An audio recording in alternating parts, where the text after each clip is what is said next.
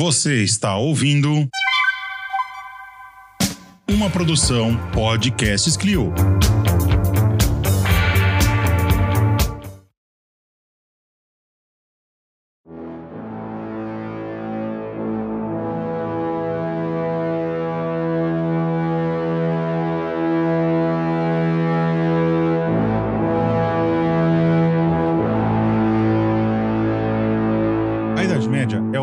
História da Europa Ocidental, geralmente datada entre a queda de Roma em 476 e a tomada de Constantinopla pelos otomanos em 1453. O Ocidente medieval foi uma civilização diferente da Antiguidade Clássica e dos tempos modernos. E qual a importância do Império Bizantino durante a Idade Média? É isso que vamos entender ne- nesse episódio do seu, do meu, do nosso podcast sobre história medieval, o Medievalismo.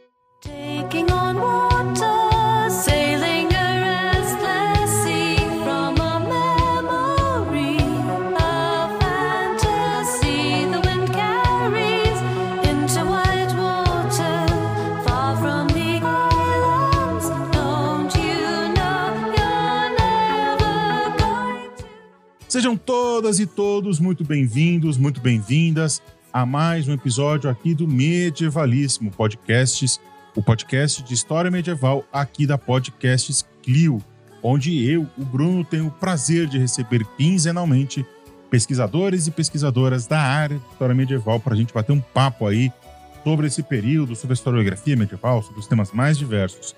E hoje nós vamos falar sobre Império Bizantino, né? É, Bizâncio medieval, aí dá um, fugir um pouquinho da, da Europa Central, da Europa Ocidental, da Península Ibérica, e vamos para o outro extremo da, da, da Europa aí e falar um pouquinho sobre o chamado mundo grego, né? Ou herança de Roma, enfim. E para falar aqui é, comigo, diretamente do México, eu tenho o prazer de receber pesquisadores internacionais, por sinal. E eu vou receber aqui o professor João Vicente de Medeiros Públio Dias, diretamente lá do México. Olá, João, tudo bem com você? Tudo ótimo, tudo ótimo. Muito obrigado pelo convite, Bruno. É uma alegria estar aqui. E aí nós vamos conversar bastante aqui sobre um tema que vocês pedem muito, que é o Império Bizantino. Mas antes da gente ir lá pro, pro bloco principal, vamos lá conversar um pouquinho sobre contato. Se você quer entrar em contato aqui com o Medievalíssimo e quer acompanhar um pouquinho mais do trabalho que nós fazemos, procura a gente nas redes sociais. Nós estamos no Instagram e no Facebook. É só procurar lá no Medievalíssimo, você encontra o, o perfil nessas duas redes sociais. Se você tem alguma dúvida, crítica, sugestão ou comentário sobre o tema, basta você entrar por e-mail, é, contato por e-mail no, clio- no medievalismo.gmail.com. E se você quer se conectar com outros ouvintes do Medievalismo, se conectar comigo, a gente tem um grupo no WhatsApp onde a gente troca informações, troca links, troca figurinhas do Carlos Magno. É sensacional. Lá no WhatsApp é o grupo do Medieval Lovers, com todo mundo que ouve aqui o programa. Os links para tudo isso estão na descrição. E se você quer que esse programa continue no ar, pense em nos financiar. Para isso, você tem diversas formas. Você pode fazer uma doação direta para a gente, em qualquer valor. E aí, para isso, você tem duas formas. Você tem lá no PicPay, no user arroba Clio História Literatura, e no Pix, na nossa chave do Pix, é, é cliohistorialiteratura.gmail.com. Qualquer um, dois reais, três milhões, a gente está aceitando o que estamos precisando. Você também pode comprar camisetas de linha eh, de temática histórica na nossa lojinha lá da Vandal. Entra lá no link que está na descrição também e conheça a nossa linha de camisetas e uma pequena comissão vem aqui para o podcasts. Outra forma que nós temos também é pelo Catarse. Entrando em www.catarse.me barra Clio, você conhece as nossas faixas de financiamento, nossas metas, nossos brindes e bônus para todo mundo que nos assina. Entra lá, a partir de cinco reais você já ajuda esse, essa produtora de podcasts, de vídeos, de lives, de posts no, no Instagram e outras mídias a se manter no ar. E uma das vantagens de ser financiador é que você recebe beijos coladinhos no seu ouvido, dessa voz aveludada que ele fala. Então fica um beijo aí para Alexandre Ataíde, para Cláudia Povo, para Fabiana Jimenez, para o Gui Ascar, para Henrique Mudim, para Juliana Santoros, para Marilyn Malacox, Malacox para Paula Guizar, para Rosana Vecchia, para Rose Marques, para Suzana Taide e para o Tiago Tavares e Silva.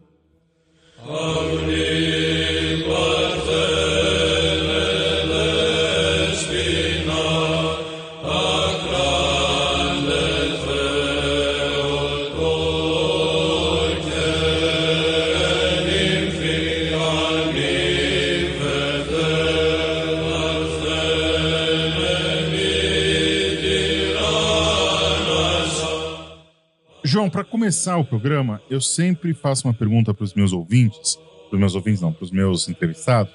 É uma pergunta clássica aí que acho que todo mundo que escolhe estudar medieval por qualquer motivo, ainda mais sendo latino-americano, né, tem que responder alguma vez na vida, que é por que estudar a Idade Média?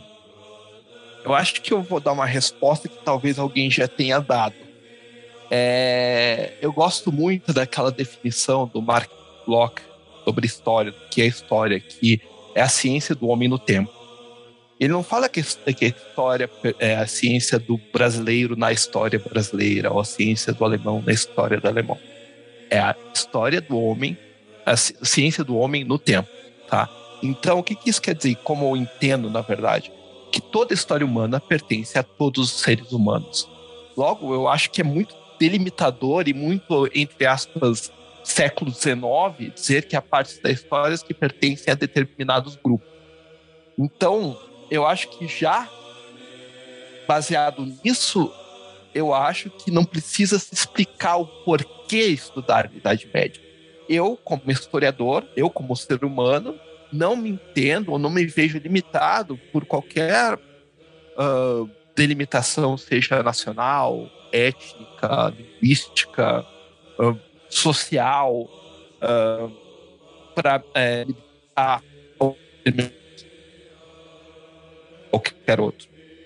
E é muito importante a gente pensar dessa forma, porque se nós nos limitarmos às nossas nacionalidades, aos, ao passado que aos que nossos dos grupos humanos que nós participamos um, um, reivindicam como parte do seu próprio passado, vão existir enormes buracos uh, no conhecimento histórico, porque tem algumas culturas, algumas sociedades que não são reivindicadas como parte de passados uh, de grupos atuais.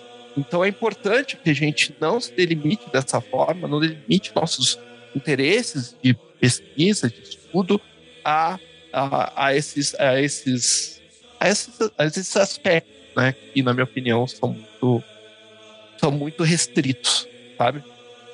E eu também acho que quanto mais pessoas de diferentes origens, culturas estudando o mesmo objeto, melhor. Porque, na minha opinião, e isso eu já vi, depois eu posso até dar um exemplo, campos se tornando viciados, isto é, é como participantes do debate têm origens e experiência de vida semelhante, campo é marcado pelos mesmos vieses e o debate avança pouco. Então, quando você inclui novas pessoas é, na discussão, essas pessoas trazem, essas pessoas novas trazem novas ideias e também novos vieses geram discussões e apresentam problemas que nunca foram discutidos. E isso, com certeza, enriquece qualquer campo. E eu também acho que há um certo exclusivismo nessa pergunta. Eu falo isso da minha experiência pessoal. É... Só para dar um pouco de informação de background, eu fiz meu doutorado na Alemanha, né? Então, é, em estudos bizantinos. É um campo, assim, majoritariamente europeu, no, no sentido de que as pessoas que se dedicam a esse campo são, em sua maioria, europeias. Uh, há muita, algumas pessoas na América do Norte, quando digo América do Norte, Estados Unidos, tá? É, mas a maioria é europeia. Aí as pessoas me conheciam, ia para congressos, eventos, etc. Aí eu me apresentava, falava que era brasileiro, as pessoas perguntavam por que o brasileiro estuda Bizâncio? Assim, no início eu até explicava, tentava buscar uma justificativa, mas eu comecei a me perguntar e depois perguntar para as pessoas ué, por que pergunta isso para mim e não para um alemão, francês ou para um americano? Aí a resposta, porque a resposta deve ser a mesma, sabe? Eu criava essas justificativas, mas a minha resposta sincera é, deve ser a mesma que dos outros meus colegas que são europeus têm. Eu acho isso interessante, sabe? Então, é, eu comecei a sentir, eu ainda sinto que essa pergunta é, implica numa outra. O que você está fazendo num lugar que não te pertence? Então, é, aí volto para o que eu falei no início. A história humana pertence a todos os seres humanos. Então, é, não há razão nenhuma é, que um. Porque um brasileiro não poderia se, se, dedicar à Idade Média, assim como um europeu não pode, pode se dedicar ao estudo da história do Brasil. É história, a história, como, como história é campo de estudos de seres humanos, e como seres humanos, todos nós podemos nos dedicar a todos os campos. Essa é a minha opinião. É gozado que ninguém pergunta pro Kenneth Maxwell, por exemplo, por que, que ele veio estudar, né? Por que, que ele veio estudar a história do Brasil? Ou pro Leslie, ou pro Leslie Petrel, né? Por que, que ele foi estudar a história, história da, da América Latina? Agora, quando nós, sul-americanos, latino-americanos, o pessoal da periferia, né, do, do centro, do centro mundial, vai estudar o, o a, a centralidade, acabam sempre perguntando. E acho que essa tua resposta de que é sempre bom lembrar os clássicos, né? Que a história realmente, né, toda a história humana é de toda a espécie humana. Então, não faz muito sentido a gente ter que responder em pleno século XXI, né, em 2022, por que, que a gente está estudando isso? O professor Lucas Gibrovski, da, da UEL, quando eu entrevistei ele aqui, ele falou: Ah, ué, porque eu gosto. Simplesmente foi a resposta que ele Não. deu. Né? É. É, E, a resposta, e é a resposta que eu dou ao Sim, hoje em dia. sim, eu acho legal, eu gosto. eu, eu acho legal começar com essa pergunta, porque a gente faz essa reflexão, e é bom a gente reforçar essa reflexão, sabe? Que é, não é porque é um período de história majoritariamente europeia, né? a gente pode até definir o que que é Europa nos- entre os séculos 6 e o século e o século 15, mas a gente é, é história humana, são pessoas, são processos históricos no qual nós é, estamos imbuídos de uma forma de legado. Então, renegar a nossa, a nossa parte enquanto estudiosos disso é, é jogar fora uma, uma potência enorme. E aí, aí começa a ficar complicado. Sim, sim, concordo plenamente.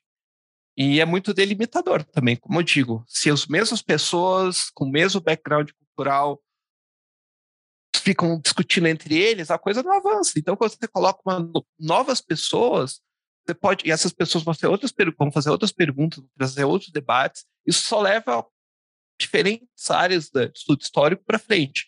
Então, é importante. É importante. E tem uma questão também que eu acho que é interessante, é que nós não estamos carregados nas tintas nacionalistas, às vezes, que tem esses estudos medievais, né? Tá, uma, uma entrevistada minha falou, ela estuda na Universidade do Porto, está fazendo doutorado lá. É a, é a Bia Bervelieri. Ela falou assim, que ela estava na Universidade do Porto e numa matéria lá do mestrado dela, eles tiveram que falar da morte do Dom Sebastião. Que quando falou da morte do Dom Sebastião, ficou um silêncio na sala, sepulcral, assim, como se o cara tivesse morrido anteontem e fosse brother dos caras, entendeu? E ela ficou, gente, mas que que é isso? É um rei que vocês não conheceram, que não significa nada.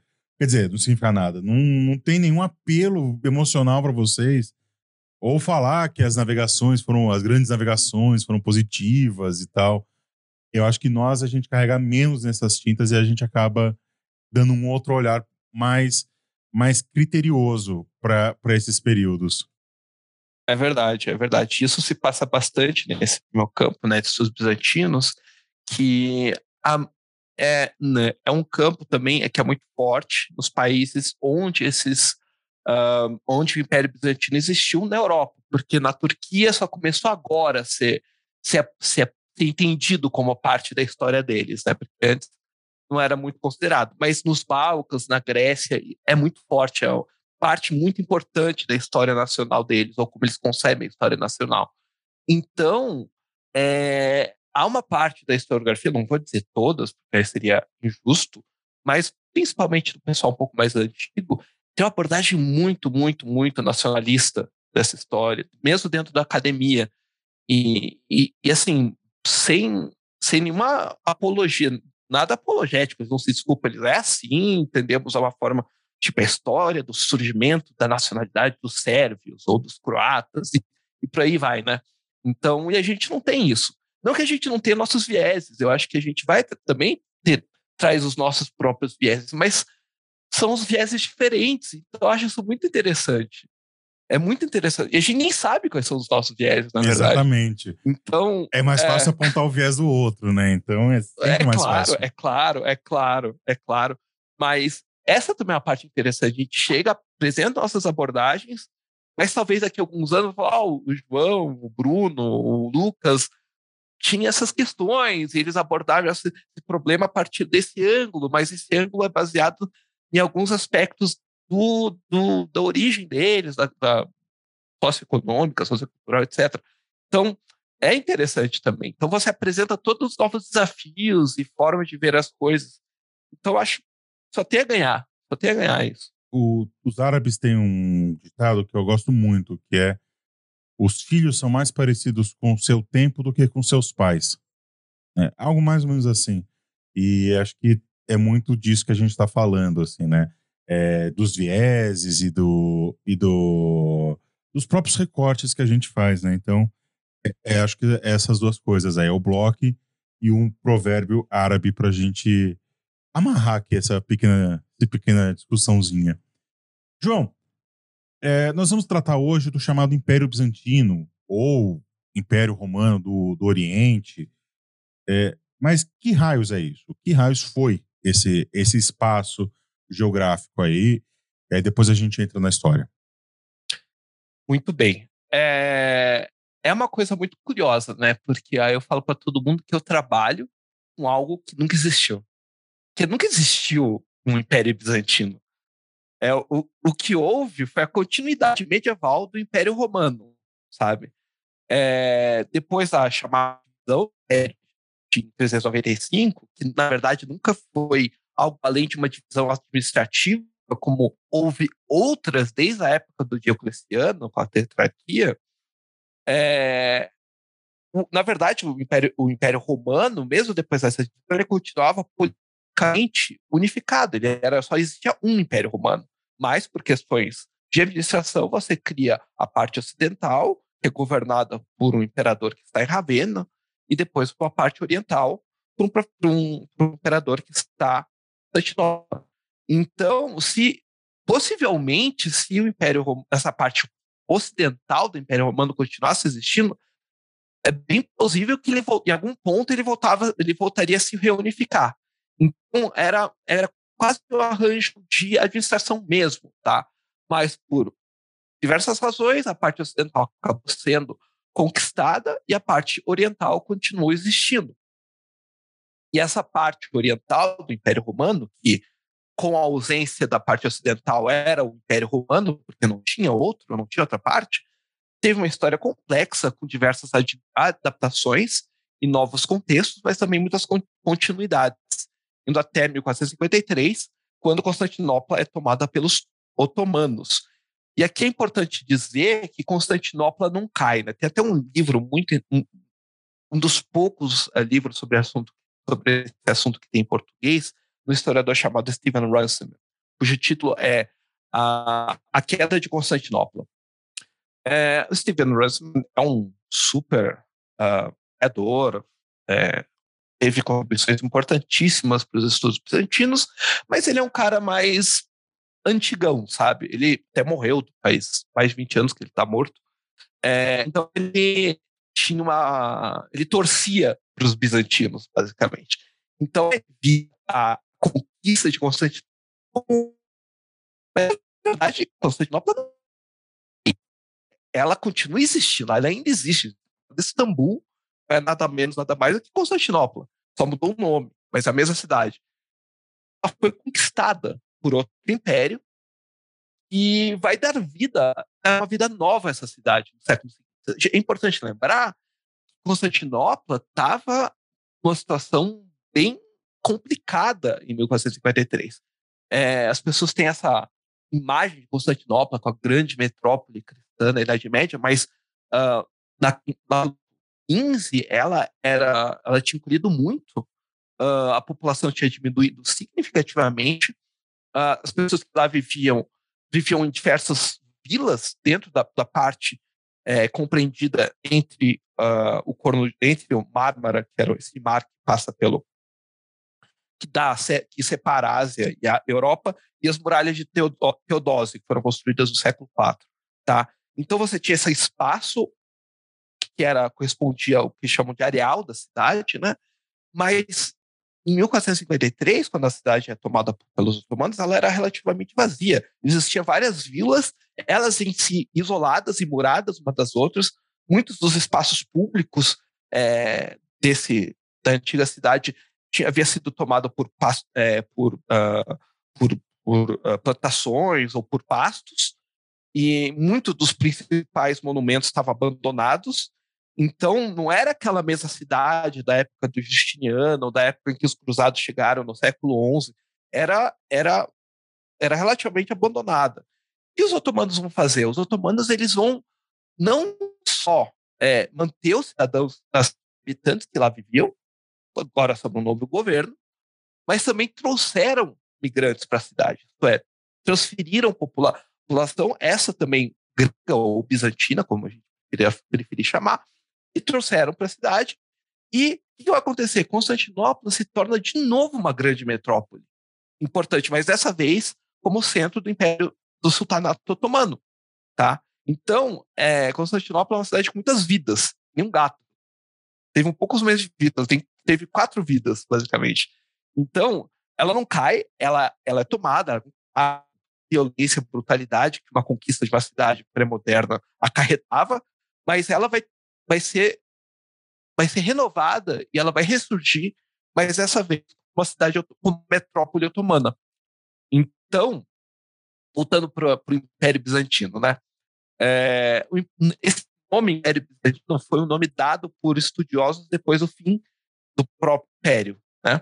Esse nome, junto com o é, nome entre aspas Império dos Gregos, que era mais foi mais comum inicialmente, foi criado como um juízo de valor, porque por um lado havia o Império Romano, ilustrado, poderoso e pagão, e você tinha o Império Bizantino, que era supersticioso, decadente e cristão. Apesar dessa visão, que- apesar de que essa visão esteja há muito tempo, ela rolou e até hoje ela é utilizada no campo, embora haja uma tendência inspirada em abordagens pós-coloniais ou descoloniais que defende que o termo Bizâncio e bizantino seja completamente abandonada e que deveríamos chamar Bizâncio e os bizantinos da forma que eles se, como eles chamavam a si próprios, que era a Romania, que eles eram o jeito que chamavam o estado em que eles viviam, e romanos, é, que é a forma que eles chamavam a si. Tá? Então você tem essa, essa, esse, esse aspecto, mas é engraçado.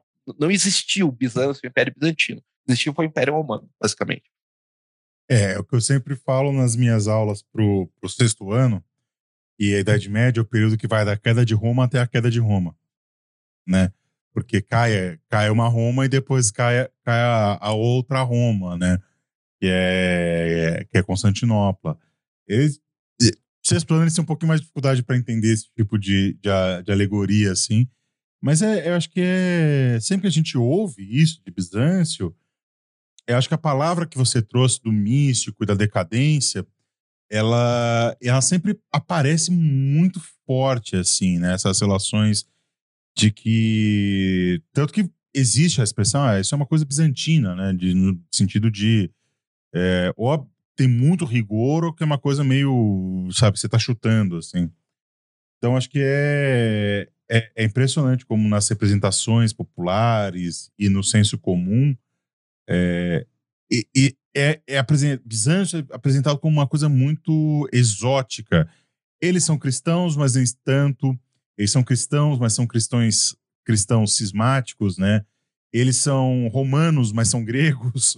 Então, é, é, um, é uma porção aí da, da, da Europa, eh, da Europa e da, da Ásia, né? Para ser mais rigoroso, que é bem complexa mesmo da gente entender. E é interessante essa noção que você trouxe de, ah, é um espaço que não existiu. Porque é bom lembrar, né, que é, a maioria dessas questões históricas, elas, durante o período que elas, elas estão ocorrendo, elas não são chamadas pelos nomes que nós damos. Né? Então, é, com o negócio agora que está tendo da, da Ucrânia e da Rússia aí, eu fui estudar o tal do Rus de Kiev. Para minha não, não, não, não surpresa, eu descobri que os, o Rus de Kiev era como era o povo Rus que era da região de Kiev, não o reino. O, o reino eles chamam de qualquer outra coisa, mas não de Rus de Kiev. Então a gente precisa acho que tomar muito cuidado com esses anacronismos, né? Então, e a herança romana é muito presente na, em Bizâncio, né? Sim, claro, é uma continuidade, na verdade. Não, não há não há uma ruptura. Não é uma, por exemplo, você tem o Império Romano do Ocidente, que é iniciado com Carlos Magno. Isso foi uma construção histórica, foi uma invenção histórica. É, às vezes se põe os dois como equivalentes, dois, são dois, duas reivindicações da herança romanas equivalentes, e não, mas não são. Em Bizâncio há uma continuidade, uma continuidade institucional, uma continuidade cultural, há uma institucionalidade, é uma, uma continuidade um, uh, social, enfim, diversas continuidades. Enquanto isso, por outro lado, no, no reino dos francos, os carolíngios, é uma invenção. É uma invenção. Tanto foi baseado, até, até eu ia falar um pouco disso depois, é, é uma é, é uma invenção baseada num documento falsificado pelo Papa, tal da doação de Constantino. É uma invenção, uma mentira. Enquanto isso, em Bizâncio é uma continuidade. E, e não há Bizâncio, há a Romania, há o imperador dos romanos, há os romanos, sabe? E essa questão de, ah, eles, eles são romanos, mas são gregos.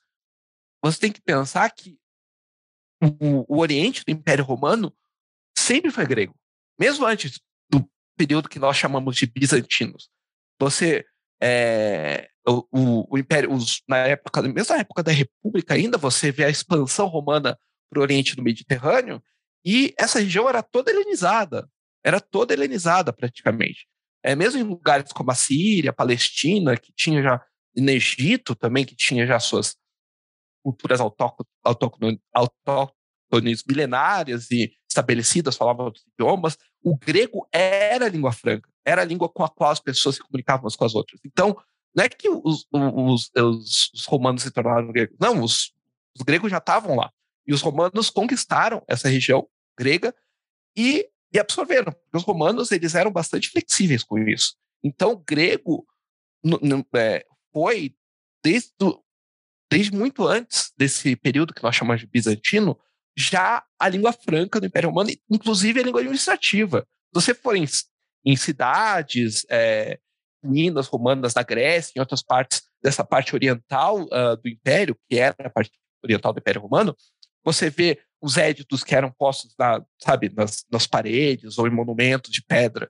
Você tem a parte em latim e a parte em grego. Então, o grego era a língua oficial também mesmo antes do Império Bizantino. E era a língua então, culta também, né? Era a língua, era a língua da, culta, da, inteligência, digamos culta. assim, né? Sim. A elite romana em Roma falava grego, como hoje em dia as pessoas da elite do nosso mundo contemporâneo falam inglês. E quanto mais elite, melhor a sua proficiência no inglês, geralmente. Geralmente. Então, não era. O grego não era um, uma coisa estrangeira e por isso tira a romanidade dos bizantinos. Não, de forma nenhuma. De forma alguma. Fazia parte. Então a gente tem que, talvez, relativizar um pouco as nossas. Não relativizar, mas tentar entender que as, as divisões é, não eram tão claras nessa época. Ser romano não era necessariamente falar latim e estar na Itália. Era uma coisa um pouco mais ampla. Ainda mais depois do, da ampliação dos direitos dos cidadãos romanos, né? onde basicamente ser romano é ser cidadão, ser nascido dentro das dependências do, do, do império, essa distinção então se faz menos, menos é, possível ainda. São todos romanos e ponto final. E ponto final.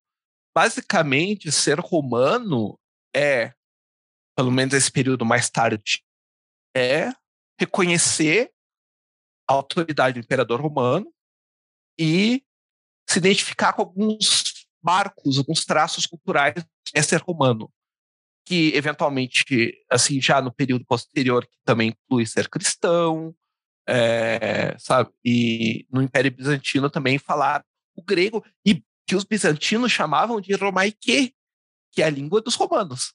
Eles chamavam grego como língua dos romanos. E, e tem até um evento, um imperador é, vai falar que o latim, porque também há no século 8, 9 começa essa, essa disputa quem é romano entre, entre o Ocidente e, e os bizantinos, né? E, e os, o Papa, acho que numa correspondência com o Papa, o Papa acusou os bizantinos de serem romanos por falar grego. Aí o imperador bizantino respondeu: não, o latim que é uma língua bárbara, o grego é o idioma dos romanos. Então é, é diferente. Assim, há uma, as, as nossas as definições do que são uma coisa não se permanecem concretas e com, é, concretas e, e, fixas por um largo período de tempo, porque a gente tem, tem que pensar que a gente está tratando de um milênio de história. As coisas não se mantêm iguais por, por mil anos. Coisas não mantêm por dez anos, imagina mil anos. É. Eu acho que é uma outra coisa que estava pensando aqui, essas diferenças entre gregos e romanos, elas aumentam muito com o cisma, não aumentam? Com o cisma do. o chamado cisma do Oriente. Com a, porque existia uma, uma identidade que era essa identidade cristã, centrada, cristã católica e centrada no Papa. Quando há o, esse rompimento profundo, que surge a chamada igreja grega, né, ou, ou igreja ortodoxa, essa, essa unidade cristã ela já não está tão mais forte assim, né? Essa unidade que foi imposta, isso tudo a gente já, já sabemos. Eu acredito que quem está ouvindo aqui já sabe um pouquinho da, da história da, da igreja. E o cisma ele acaba aprofundando também essas diferenças, né?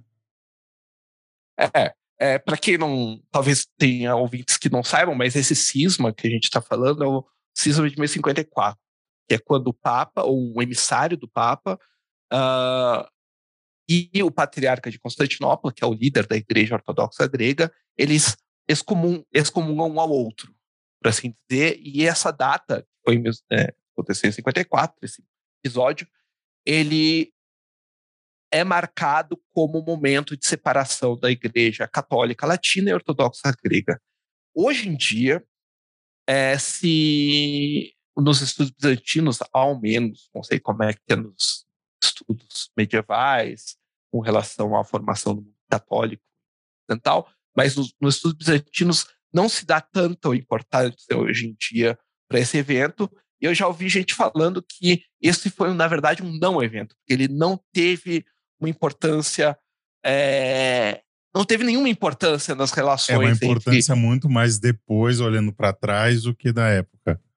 É, na verdade, na verdade, esse processo foi uh, não foi foi marcado, foi mais um desenvolvimento uh, de séculos de tanto uh, adoção de práticas e, e, e concepções diferentes, assim, cada, cada lado da cristandade foi adquirindo novas práticas e novas concepções teológicas, como, por exemplo, a questão do filioque, que é a adição do, ao filho no credo, a adoção de algumas umas práticas cerimoniais, o rito, e no caso do, do Império Bizantino, você tem o grande evento que é o iconoclasmo, que os imperadores é, decidem que a veneração dos, ícones é uh, herética, adoração às imagens, que é proibida pela Bíblia, etc. E, e você tem essa série de, de, de, episódios que vão separando gradativamente ao longo do século uh, as duas, os dois mundos, as duas partes da cristandade. Existem outras. A gente, é engraçado a gente falar, ah, não, é, o mundo católico, o mundo ortodoxo grego, mas existem outras cristandades que as pessoas nem consideram. Por exemplo, na Armênia, na Síria, na Pérsia, tem, tem cristãos até na China nesse período. Então, acaba centrando um pouco. Mas, enfim, para não deixar a discussão muito complicada, a explicação muito complicada, eu vou focar nos dois. E outro ponto também que foi também de separação gradual é que o, é, é a, a, a, é que o Papa em Roma começa a exigir a primazia e a obediência incontestável de todos os cristãos. Isso e a contraconcepção de como a igreja deveria ser orga- organizada em Bizâncio. Existia um patriarca em Constantinopla, certo? Ele era o, o líder, a cabeça da igreja, mas ele não tinha nenhuma autoridade para decidir questões de fé sozinho, como como o Papa em Constantinopla começa, Papa, perdão, em Roma começa a reivindicar eh, que, ele, que ele tinha, que ele tinha assim, essa autoridade. E ah, no mundo ortodoxo, ah, questões relacionadas à fé, elas devem ser decididas num sínodo ou num concílio. E se for uma decisão, uma questão muito séria, esse concílio tem que ser ecumênico, isto é, ser, é, ser decidido por representantes de toda a cristandade. E isso começa a criar uma, um, um choque, porque o Papa falava, ou a igreja que vai, ocidental, que a gente eventualmente vai chamar de católica, é, vai começar a exigir que não, vocês têm que ah, obedecer fielmente ao Papa em Roma e, e ele tem autoridade para decidir questões de fé por si mesmo. E os, os ortodoxos falam: não, isso, isso não está certo, nós não reconhecemos essa autoridade. Isso vai gradualmente separar as duas igrejas. E vai, e vai, e vai haver diversos eventos de, de, de, de rompimento e reaproximação, dependendo do contexto político, provavelmente, mais provavelmente. Esse evento de 1054, da, dos que a gente chama de cisma, foi um desses eventos. Mas logo depois, por exemplo, durante as cruzadas, houve uma nova reaproximação. Então, é, o, o, na minha opinião, o, o, que marca mais a separação, talvez foi o ponto final uh, dessa, desse processo longo que estava acontecendo já por séculos, foi a Quarta Cruzada, em 1204, na qual os cruzados católicos ocidentais toma, é, tomaram e saquearam Constantinopla e repartiram o território do Império Bizantino entre si, entre as, entre as lideranças. Então, esse evento até é o mais uh, foi mais marcante e até hoje é uma questão sempre lembrada no mundo ortodoxo. Não o cisma de 54, mas a Quarta Cruzada. Foi muito mais traumático e muito mais importante, pelo menos na perspectiva ortodoxa. É, e a Quarta Cruzada é vista, é vista como uma traição, provavelmente, né? Sim, sim, sim. Uma perversão do que a, a ideia da cruzada, né? Porque a ideia das cruzadas era ir combater infiéis em, em território infiel. Então ele foi pervertido, porque a Quarta Cruzada é uma coisa também simboliza bastante as mudanças que estavam acontecendo nessa época, a partir do século XI, reaproximação, do, reconexão do mundo mediterrâneo, sabe? E o que acontece? A, a Quarta Cruzada ela foi pensada, ela foi planejada para ir até o Egito, só que por falta de dinheiro, má planejamento e questão dinástica bizantina própria, isto é, houve um príncipe bizantino que havia sido deposto e, e prometeu aos cruzados a, é, ajuda em dinheiro em tropas caso eles é, recolocassem ele no poder, o que eles fizeram. Aí só que quando ele chegou lá, ele não, não cumpriu não quis cumprir ou não pôde cumprir as promessas. Isso escalou uma, o conflito até que isso resultou no saque de Constantinopla.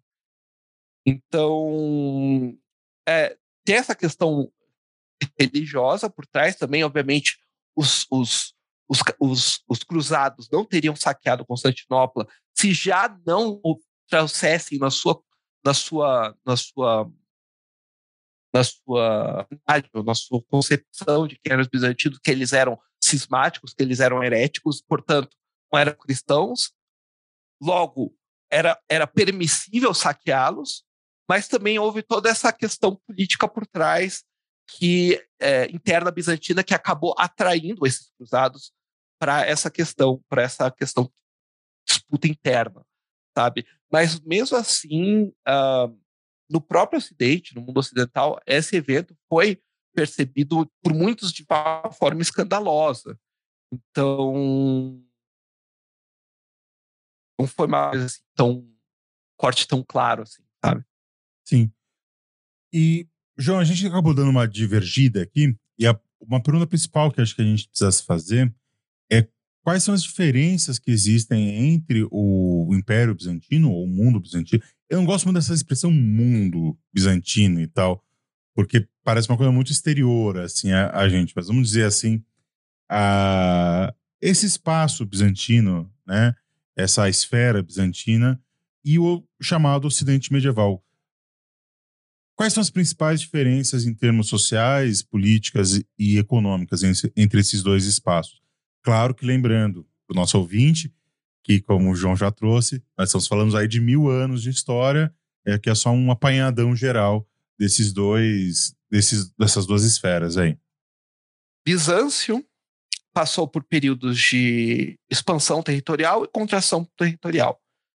E durante o período, num desses períodos de expansão, é, várias populações que tinham grego como idioma materno estavam sob a autoridade do imperador bizantino. Isto é, você tinha no extremo ocidente ah, na Itália, nas províncias italianas que ainda, que ainda estavam sob autoridade bizantina, tinham populações que falavam línguas neolatinas, que depois vão virar ah, um dos dialetos de italiano. Aí nos Balcãs você tinha diversas populações que falavam eslavas desde o século VI, que havia houve uma imigração eslávica no século VI nessa região ah, dos Balcãs. Então você tinha diversas populações que falavam diversos idiomas eh, eslavos. Ah, e no Extremo Oriente você tinha populações que falavam armênio, que falavam georgiano, que falavam árabe, que falavam sírio, e também estavam dentro do Império Bizantino. Contudo, ah, o grego era sem dúvida o idioma principal, era o idioma que se falava em Constantinopla nas principais cidades ah, do Império Bizantino, e provavelmente era, era o idioma que era falado por todos, mesmo pelas pessoas que não falar, não tinham o grego como idioma principal, tá? Outra, outro ponto de diferença importante, como a gente já mencionou, é a religião. No Ocidente, é, se formou gradativamente aquilo que chamamos de catolicismo, né? Cuja principal característica era a institu- institucionalização da igreja numa hierarquia cujo topo era ocupado pelo Papa em Roma. Em Bizâncio, você já é diferente. Você tinha o patriarca de Constantinopla, é, que tinha uma posição similar ao hierarquicamente similar ao Papa, mas com muito menos poder. Como, por, exe por exemplo, como a gente já mencionou, ele não tinha o direito de tomar decisões de questões de fé sozinho. É, que, as questões dos concílios, e como a gente já falou. É, outro ponto importante na questão da, religi da religião em Bizâncio é a influência imperial nos assuntos da igreja, chamado por muito tempo, por alguns historiadores, de Césaropapismo, que é um termo que eu, eu particularmente não gosto muito, mas é muito usado, mas eu não gosto porque ele é um termo que foi criado externamente, não, não há nada semelhante que possa ser comparado em Bizâncio, e é um pouco anacrônico, porque é, diz que imperadores tinham poderes semelhantes ao Papa, iguais ao Papa, quando não tinham. O que aconteceu foi que, a partir de Constantino, é, lá da moda dos imperadores teólogos, que acabam, que se metem em assuntos da fé para resolver questões, é, disputas religiosas dentro da igreja cristã, só que no fim acabam criando mais, mais confusão ainda. É, isso continuou até o período do iconoclasmo, que durante, entre, durou entre 717 e 843, que foi a heresia imperial, por assim dizer, que foi implantada por imperadores, da qual a veneração de imagens foi proibida. Com o chamado triunfo da ortodoxia, em 843, uh, e o retorno do culto aos ícones, uh, a interferência imperial nas questões de fé quase que desaparece até as discussões sobre a união das igrejas a partir do século XIII. Isto é, os impera nesse período, nesse ínterim, as interferências imperiais uh, se limitaram à ordenação administrativa da igreja e resolução de conflitos não religiosos entre diversos membros da igreja. Aí que acontece? Aí no século XII volta essa interferência teológica do imperador na igreja, quando eles tentaram, por questões políticas, uh, unificar a igreja uh, bizantina com a Igreja Católica. Só que o que acontecia? O que aconteceu foi que os imperadores tinham praticamente nenhuma legitimidade para fazer isso. Houve algumas vezes, acho que duas, que os imperadores aceitavam, eh, assinavam um documento de união, o que incluía a submissão ao Papa em questões religiosas. É, quando eles voltavam, ou quando eles apresentavam isso para os seus súditos, eles tinham que falar não e, e, e dar para trás. De tanta resistência que, isso, isso, que, essas, é, que essa decisão enfrentava. Então, essas interferências uh, teológicas, em questões de fé que os imperadores tinham na igreja, os imperadores bizantinos tinham na igreja bizantina, é, se limitou-se no início, bem no iníciozinho e bem no finalzinho. E mesmo assim, eles, muita gente na igreja não aceitava essa legitimidade do imperador, do imperador em si imiscuir, imiscuir nas, uh, nessas questões religiosas terceira diferença principal que eu vou apontar aqui é, são as formas de organização política. Com o desaparecimento do Império Romano, pelo menos nas suas instituições políticas no Ocidente, os reinos germânicos tomaram lugar. As relações políticas nesse, nesse mundo ocidental, dos reinos germânicos, deixaram de ser baseadas em instituições estatais e passaram a ser baseadas em ligações de compromisso entre os membros de uma aristocracia que, por sua vez, era cada vez mais fechada que hoje em dia a gente chama de feudalismo, embora o termo seja bastante contestado hoje em dia. Uh, outro ponto importante é que o foco do poder sai da cidade e vai para o campo. Em Bizâncio é o oposto. Foco do poder permanece na cidade, isto é, em uma cidade só, que é Constantinopla, embora seja, como no Ocidente, uma, cidade, uma sociedade predominantemente rural. Há estimativas que, como 10% da população vivia em cidades, 10 e 90% vivia em campo. Então, mas mesmo assim, o foco do poder estava na cidade. Isso era uma diferença. E outra diferença é que as estruturas estatais romanas continuam lá firma, firmes e fortes. O colégio de imposto, o soldado serve, pelo menos nominalmente, não a um senhor a quem ele tem lealdades pessoais, mas ao imperador, que é menos uma pessoa e mais uma figura que representa a autoridade. Uh, isso não quer dizer que não existiam relações patrimoniais e lealdades pessoais em Bizâncio, mas havia esse aparato estatal que determinava o campo de ação dos agentes políticos e orientava os interesses e ambições dos poderosos. É, então, essas são as três principais diferenças que eu apontaria entre, uh, o, entre Bizâncio e esse mundo ocidental medieval. É, aí a gente percebe que é um modelo muito diferente do, do modelo que a gente aponta para o, o período aqui do Ocidente, né? É, é, é, é legal a gente perceber porque se cria esse modelo que a, a Europa inteira se feudalizou, e a Europa inteira, os reinos, que a Europa inteira se ruralizou e tal, mas se esquece uma porção significativa dela aí, né? Porque a gente está falando de, dos Balcãs, está falando da região da Grécia, está falando né, de uma parte até da península da península itálica, né? Então é, é extremamente complexo a gente complexo nos seus dois sentidos né, de da gente afirmar essas coisas. A feudalização da, da Europa. Tá, mas qual Europa? Né? E é, eu diria até mais. Dá para falar em Europa na, na Idade Média?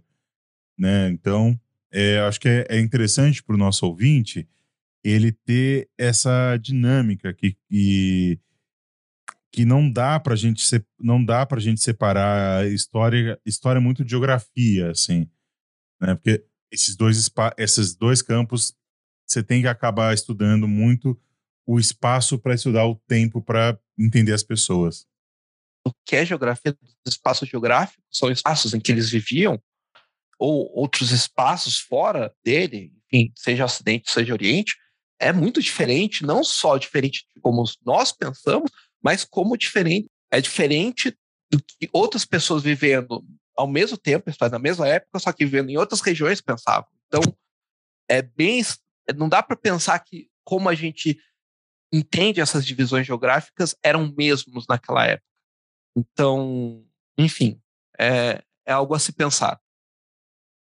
Ô, João, e é, essas, esses dois espaços, assim, essas duas esferas, elas tinham, ah, elas mantinham relações de troca, ou de troca cultural, de trocas sociais, trocas é, econômicas, ou não? E se sim, que trocas que eram essas?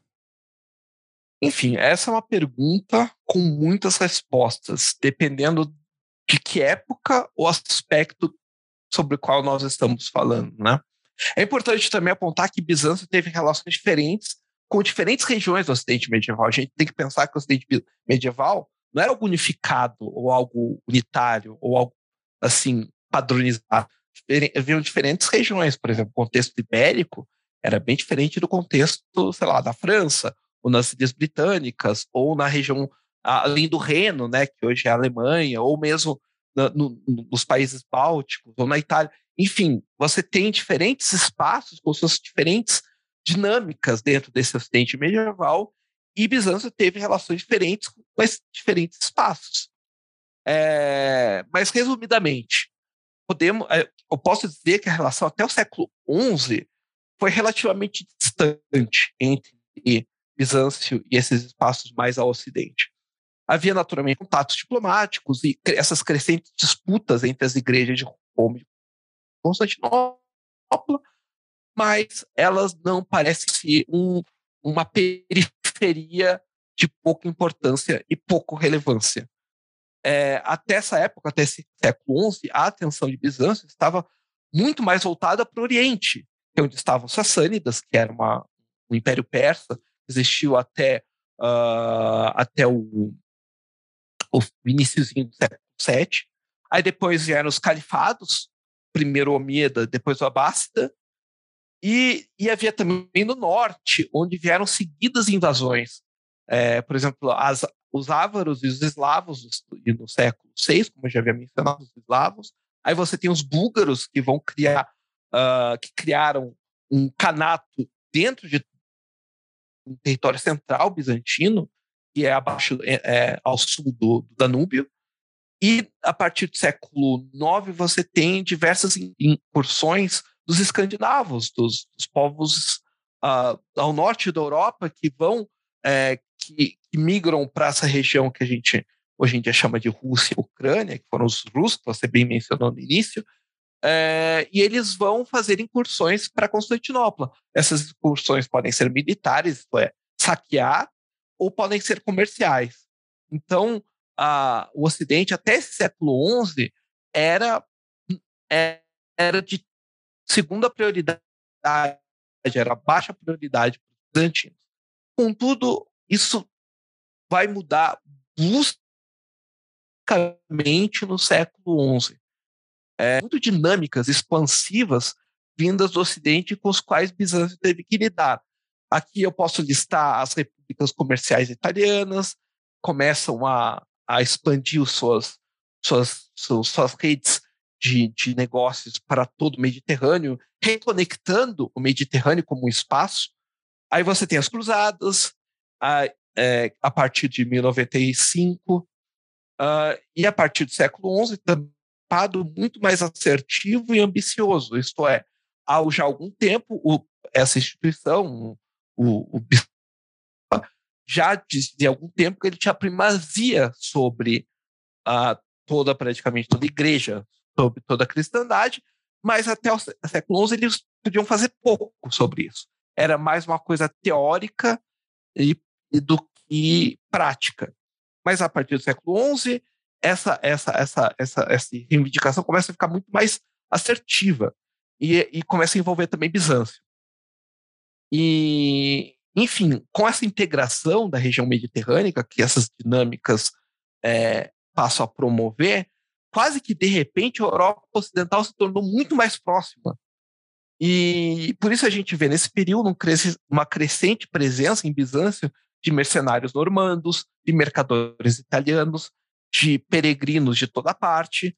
ah, vemos mesmo reinos francos sendo criados literalmente dentro de que a pouco, já, dentro de que a pouco era território imperial, que era Antioquia. É, e foi um período não só de grandes mudanças no Ocidente, mas também no Oriente. A gente tem que lembrar que, o- eh, que essa, eh, que esse período marca a chegada dos povos turcos da Ásia Central, é, que, por sua vez, resultou em profundas mudanças no mundo islâmico. Então, é, foi um período assim de muitas mudanças, muito dinâmica, é, em que as, parece que as distâncias ficaram muito, passaram a ficar muito mais próximas e Bizâncio estava no meio de tudo isso. Ele tentou se adaptar da melhor forma possível, abrindo-se para algumas coisas e fechando-se para as outras, mas, resumidamente, no final não acabou não dando certo, e Bizâncio acabou sendo uma dessas, entre aspas, vítimas dessas novas dinâmicas, quando diversos processos históricos, como a crescente animosidade entre ocidentais bizantinos, eh, motivadas principalmente pelas cruzadas, as e as relações com o mundo islâmico, porque a gente tem que esquecer que Bizâncio já convivia com o mundo islâmico há muito tempo, e essa convivência não foi de constante guerra, de constante agressão, houve mais períodos de convivência, de relação diplomática. Os cruzados e ocidentais que acabaram de chegar nesse, nesse, nesse contexto mais levantino não compreendiam isso e viam essas relações amistosas entre bizantinos e muçulmanos como ah, falta de comprometimento ou mesmo traição, tá? Ah, nesse período também há uma crescente percepção de diferentes diferenças culturais, que incluía ah, diferentes versões do cristianismo eh, professadas por ocidentais bizantinos, e um rápido entrelaçamento de casas dinásticas, porque a gente vê nesse período ah, príncipes e princesas bizantinas sendo casados, sendo ah, ligados em matrimônios com representantes de casas dinásticas ocidentais. Então você é, há, há também um início de uma conexão, uma imbricação política entre Bizâncio e o Ocidente. E todos esses aspectos que eu acabei de mencionar fez que, uma, como eu falei né, já, já anteriormente, fez que essa, uma disputa de poder em Constantinopla desviasse a Quarta Cruzada do seu destino original, que era o Egito, e saqueasse Constantinopla em 1204. Com isso, o Império Bizantino foi dividido entre os líderes, sobrando os núcleos de resistência em Trebizonda, no noroeste da Anatólia, uh, no Épiro, que é na Grécia Ocidental, e principalmente em Niceia, na Anatólia Ocidental. Por mais que Constantinopla tenha sido restaurada, é, é, reconquistada e o Império Bizantino tenha sido, entre aspas, restaurado por esses imperadores, por essa resistência em Niceia, em 1258, em 1204, um ano, essa cruzada de 1204 foi um golpe mortal em Bizâncio. O império restaurado após 1258 rapidamente degradou em guerras civis, disputas religiosas e, religi e, invasões estrangeiras. Então, quando os otomanos conquistaram a cidade em 1453, ela era basicamente uma cidade-estado e uma sombra do que um dia havia sido.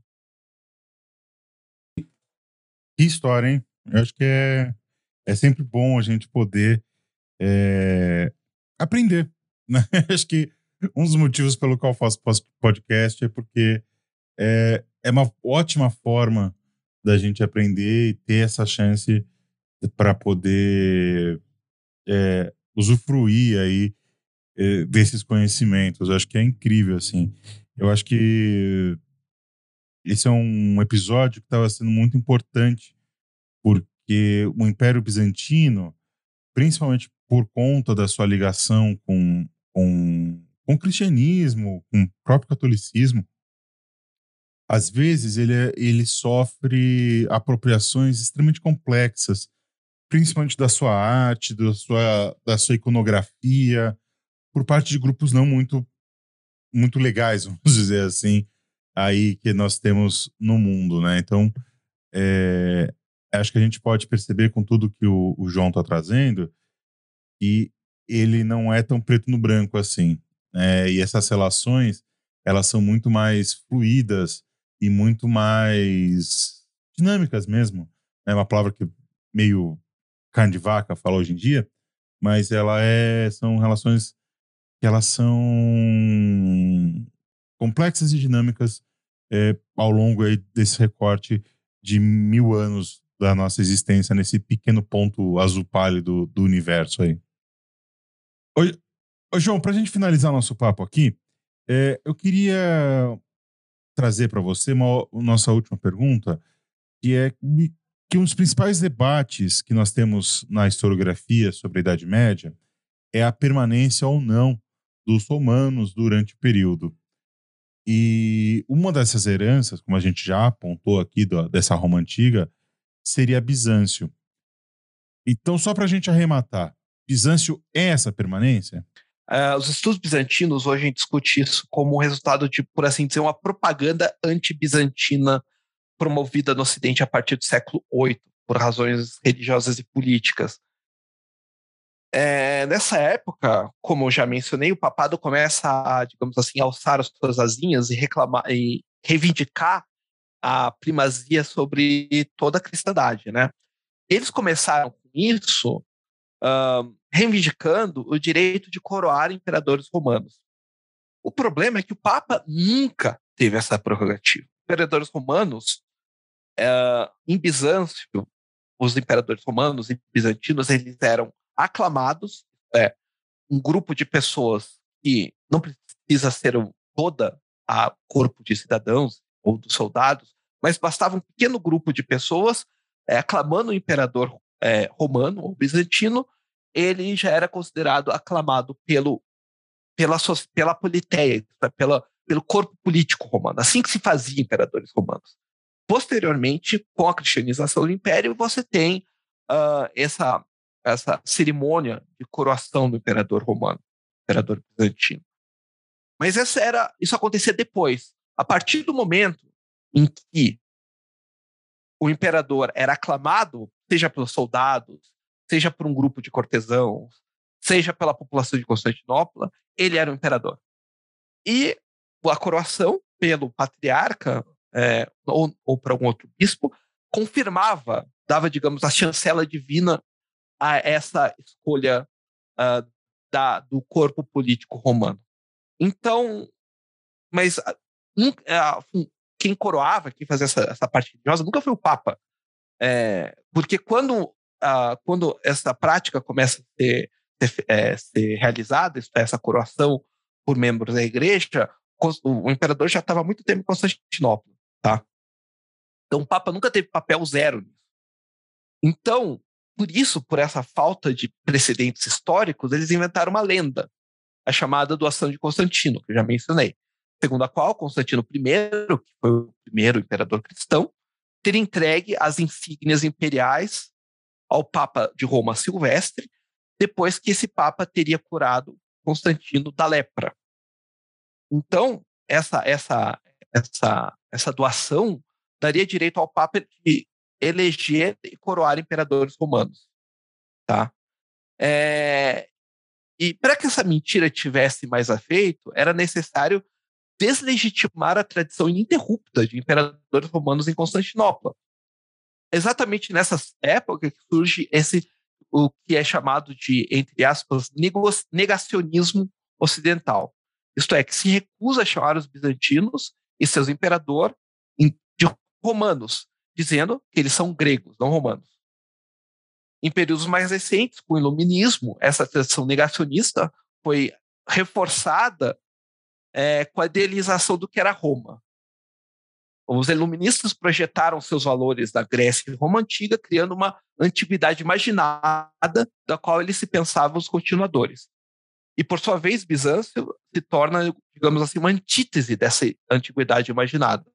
Dessa forma, nós, como herdeiros dessa tradição negacionista católica e, posteriormente, da tradição iluminista, herdamos esse preconceito.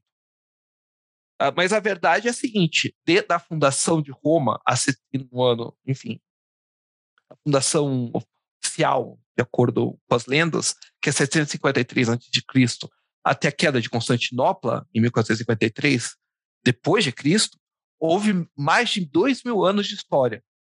Naturalmente, houve mudanças, que, é, houve, houve tantas mudanças que o romano do período republicano nunca iria se reconhecer num bizantino do século XIII, embora eu tenha certeza, quase certeza, que eles poderiam se entender em grego.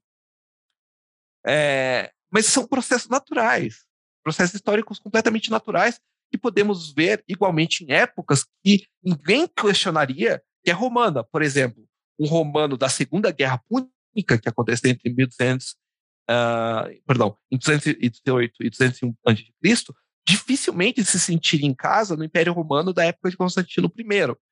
Então, é, a gente tem que perceber que você mudanças de, de mudanças, digamos, desenvolvimentos de práticas uh, que ao longo de um período maior é natural.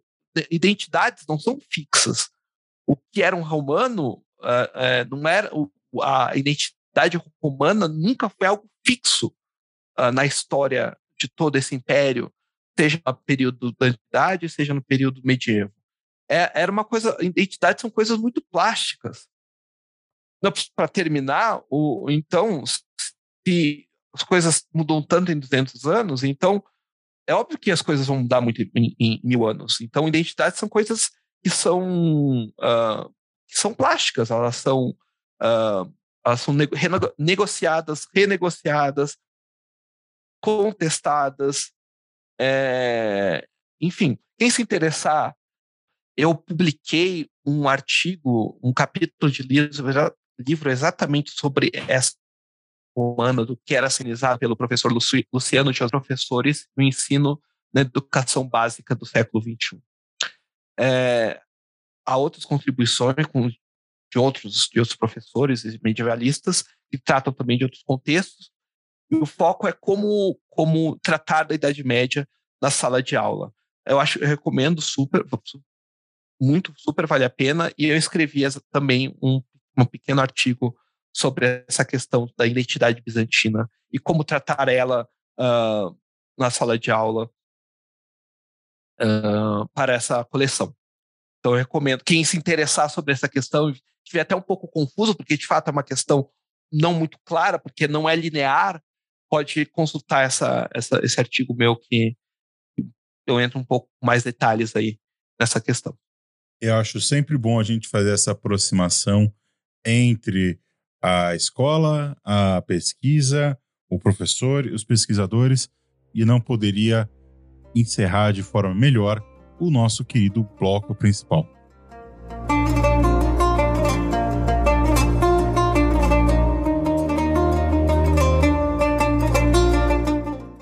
João, nessa pra gente arrematar esse, esse episódio mesmo, assim, e em todos os episódios eu sempre peço uma alguma dica ou cultural ou teórica sobre se o ouvinte ouviu aqui, ele quer, pô, gostei de estudos bizantinos, vou começar, vou começar a estudar isso. Estuda por onde? Em português, há pouca coisa publicada sobre o Império Bizantino, infelizmente, tá? O que eu digo, pouca coisa, é pouca coisa no geral, mas principalmente coisa introdutória, isto é, eu não sei nada sobre isso. Quero começar a aprender. É...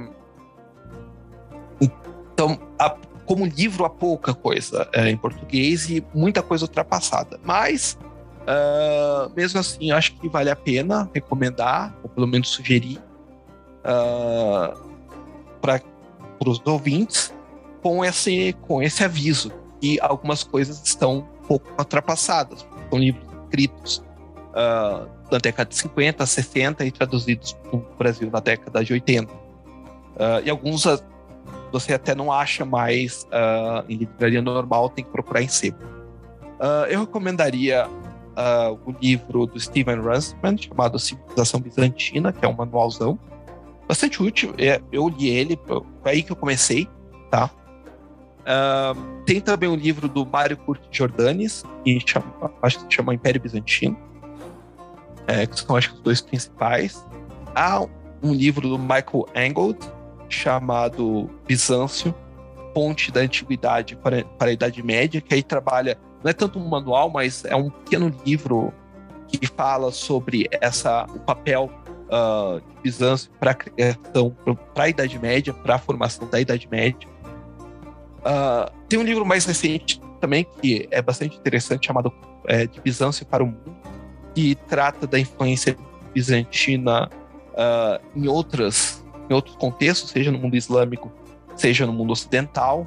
Ah, por exemplo, o papel de Bizâncio que Bizâncio teve para o surgimento da, da filosofia muçulmana, é, que nos- na Idade Média Bagdá foi um centro filosófico muito importante e a influência que a importância que Bizâncio teve tanto como fonte de livros como inspiração para esse contexto e também o papel do- dos, dos pensadores dos intelectuais bizantinos para a Renascença.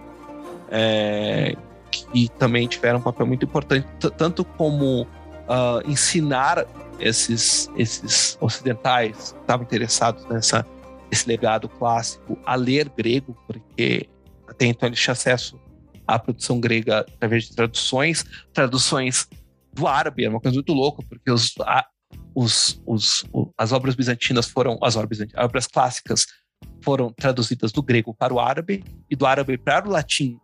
Então eles liam no latim, que era uma tradução do árabe, então ser traduções péssimas. Aí eles começaram a ir para Bizâncio, ou, ou para tanto ir para Bizâncio para Constantinopla para aprender grego, tanto e assim como ah, trazer ah, ah, intelectuais ou, ou letrados bizantinos para ensinar grego para os, ah, para os ocidentais, para os italianos, inicialmente os italianos. E, e é dessa época também, é uma época em que há, muita, há muitos exilados, porque tem a questão das conquistas turcas e otomanas, e alguns aceitaram viver sob domínio otomano, outros não. Então, os que não aceitaram foram para a Itália, principalmente. E, enfim, esse livro trata desse assunto, é bastante interessante. E há um livro em espanhol, né? É, acho que é um uma língua um pouco mais acessível. ah, da- é um livro escrito originalmente em inglês, mas foi traduzido para espanhol. É, é, que é um livro introdutório também, mas muito mais atualizado, porque é de uma, é de uma bizantinista ainda ativa, bastante importante, que é Judith, Harry. E a tradução em espanhol se chama Bizâncio, el imperio que hizo posible la Europa moderna. Tá? Então, para os leitores que não leem inglês, mas conseguem se virar no espanhol, é uma recomendação que eu faço. É, obviamente, aí se você tiver familiaridade com línguas estrangeiras que não seja espanhol, além do espanhol, por exemplo, inglês, francês, alemão, aí você tem uma produção gigantesca de coisas é, que você pode ler. Mas acho que esses quatro livros que eu mencionei, na verdade, cinco, é, já um bom início, bom começo pra, para o interessado. E para você, ouvinte, eu gostaria muito de recomendar que você pesquisasse sobre canto bizantino. É uma das, uma das coisas que mais me acalma em tempos de ansiedade. É botar lá no YouTube. Tem um que eu adoro particularmente, que chama Agnes Partner, que é um canto religioso, apesar de eu não ser religioso, é uma coisa que me toca muito o coração, assim. E é uma coisa linda. É, procurem sobre arte bizantina e pintura, imagens, também vale muito, muito a pena é, a gente entender um pouquinho desse dessa forma de cultura, dessa, dessa expressão de arte medieval. Certeza, já que você falou de música, eu posso também recomendar uma, um grupo musical chamado Capela Romana. E é um grupo especializado em, em música religiosa bizantina. E, e eles fazem um trabalho assim muito legal. Assim, eles são o, o, o, o digamos assim, o chefe, o líder desse grupo é um cara que é um acadêmico, um professor universitário que se dedica a, é, é, a música bizantina. Então eles Legal. fazem coisas fascinantes. Por exemplo, eles lançaram um, um álbum em que eles simulam a sonoridade da Santa Sofia, que é a grande basílica bizantina. Porque você não pode ir mais à Santa Sofia e cantar músicas religiosas. Então você não sabe qual é a sonoridade daquela igreja, como aquelas músicas bizantinas soavam dentro daquele espaço. Então eles fazem é, uns arranjos ah, sonoros para simular a, a sonoridade de, de Santa Sofia, isto é, como soavam as músicas é, é, bizantinas, eclesiásticas em Santa Sofia. entre outros álbuns muito interessantes. Eles cantam também músicas é, que eram cantadas na corte bizantina, isto é, para celebrar o imperador. Então é bem legal. Eu recomendo muitíssimo. Muito, muito, muito,